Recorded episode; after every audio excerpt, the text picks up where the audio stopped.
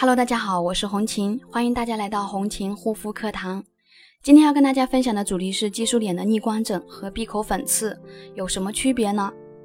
我发现很多人分不清脸上长的疹子到底是逆光疹还是闭合粉刺，两者之间呢看似相同，实际上是有很大区别的。不同的形式，治疗方法也不同。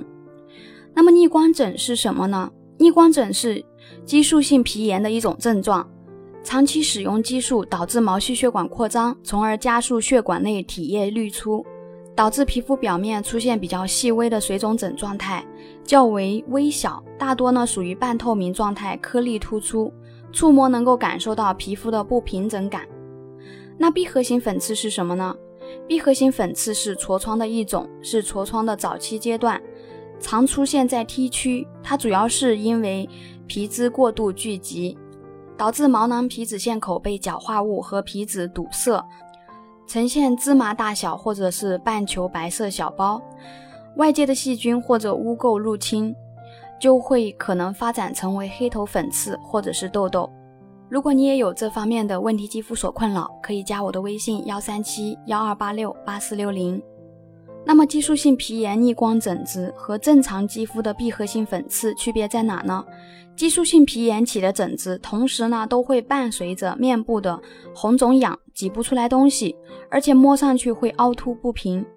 而健康肌肤起的疹子呢，大部分是闭合型粉刺，挤得出来东西，而且不会伴随着红肿痒的症状。那么激素脸的逆光疹和闭合型粉刺该如何治疗呢？激素性皮炎的逆光疹是不能以普通粉刺的方法去治疗的，因为粉刺我们采用的是疏通毛孔、改善油脂分泌以及杀菌的形式去修复调理。但激素性皮炎的逆光疹并伴随着红肿痒的形式，所以我们需要采用修复皮肤基底层的细胞再生以及促进皮肤的新陈代谢的方法，让皮肤整体恢复到一个健康的状态。使用针对性。修复肌肤屏障的修复产品，深层修复，修复受损的肌肤屏障，增强皮肤的一个免疫以及抵御能力，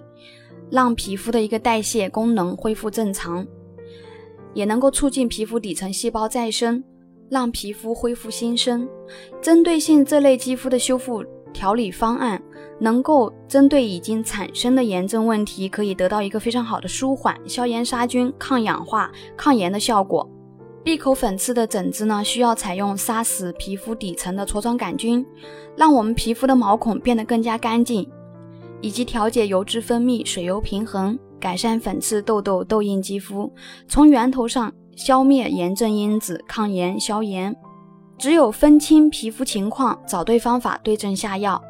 另外呢，需要注意忌口、合理的饮食、正常作息，才能帮助皮肤更快的恢复。好啦，今天的分享就到这里，感谢大家的收听，我们下一期再见。